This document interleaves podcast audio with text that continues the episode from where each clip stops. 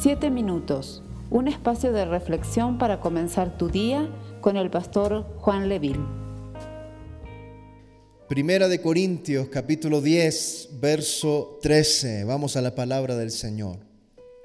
No os ha sobrevenido ninguna tentación que no sea humana, pero fiel es Dios que no os dejará ser tentados más de lo que podéis resistir sino que dará también juntamente con la tentación la salida para que podáis soportar. Amén.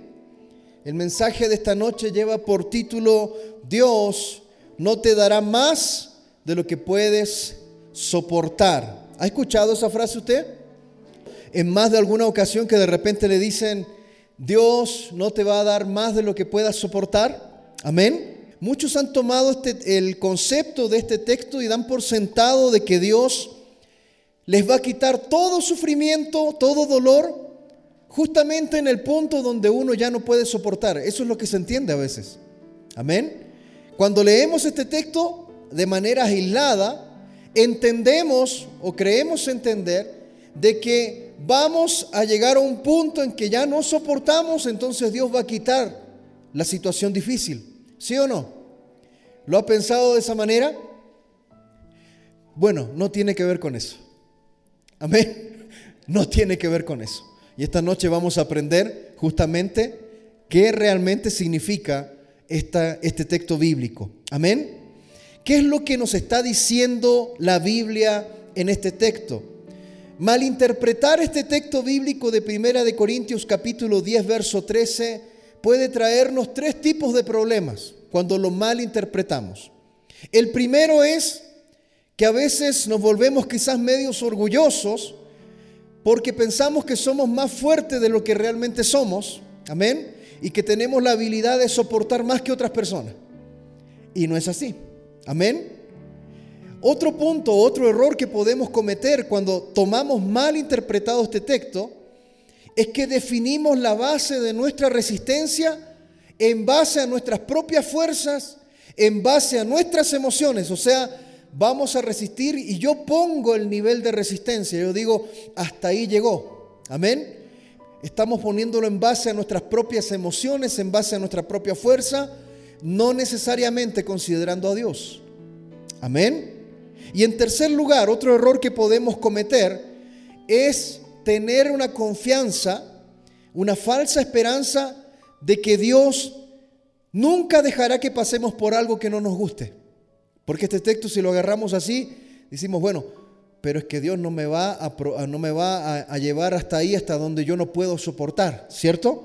Entonces tenemos una falsa esperanza de que, bueno, va a venir algo que no me gusta, pero como no me gusta y no lo puedo soportar, entonces Dios no, me, no lo va a permitir.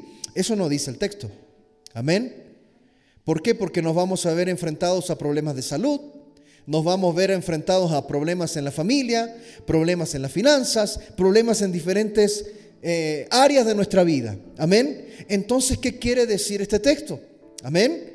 En primer lugar, número uno, este texto tiene, eh, tiene por base o está hablando de la fortaleza del Hijo de Dios en medio de la tentación. Amén. Vuelvo y repito, este texto bíblico habla o nos enseña de la fuerza que tenemos en Dios en medio de la tentación. Para entender este versículo, mis hermanos, tenemos que preguntarnos entonces a qué se refiere el apóstol Pablo cuando habla sobre la tentación. Volvamos a leerlo. Yo le invito a que vaya nuevamente, Primera de Corintios 10:13. Dice, "No os ha sobrevenido qué cosa? Ninguna tentación. Es Pablo que le escribe a los Corintios. Amén. Entonces tenemos que entrar a averiguar qué es lo que, qué es lo que significaba tentación para Pablo o a qué se refería. Dice, no os ha sobrevenido ninguna tentación que no sea humana. Por lo tanto, este texto bíblico tenemos que comenzar a pensar de que no está hablando de que nos van a librar de todos los problemas, sino que está hablando de que Dios nos da fuerza en medio de qué? De la tentación. Para que podamos entender esto, vamos a aplicar una regla muy sencilla, mis hermanos. Si quiere, anótela porque esto se aplica en todos los textos que usted quiera estudiar. En primer lugar, ver el contexto del versículo. Cuando digo el contexto del versículo, es muy sano y es muy bueno, ¿ya? Que usted agarre el versículo, pero también lea los textos que están antes y los textos que están después. No lea el texto aislado, porque si no va a sacar una idea errónea. Entonces hay que leer los, textos que vienen antes y los textos que vienen después. Amén. Entender, mis hermanos, que cada versículo tiene su propio contexto. Amén. Hay que hacerse algunas preguntas. ¿Por qué Pablo escribe esto? ¿Por qué Pablo se lo escribe no a los romanos, no a los filipenses? ¿A quién se lo escribe? A los corintios. Primera de Corintios 10. ¿Por qué Pablo se lo escribe a los corintios? Tenemos que tener un pensamiento más amplio, no tomar el texto y leerlo y decir, esto es palabra de Dios. Sí, yo sé que es palabra de Dios, pero no puedes llegar a interpretarlo de manera literal porque tienes que leer la historia completa. Incluso hay veces que para entender un versículo usted va a tener que leer el libro completo, todo primero de Corintios, para poder entender por qué Pablo escribió eso. Entonces, cada versículo tiene su propio contexto. Amén.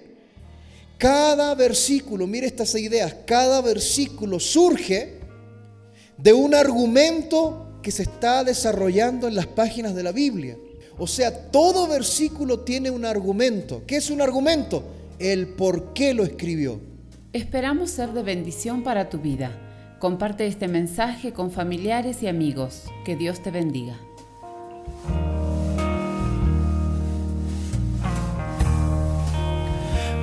Puedo confiar en ti. Sé que aquí estás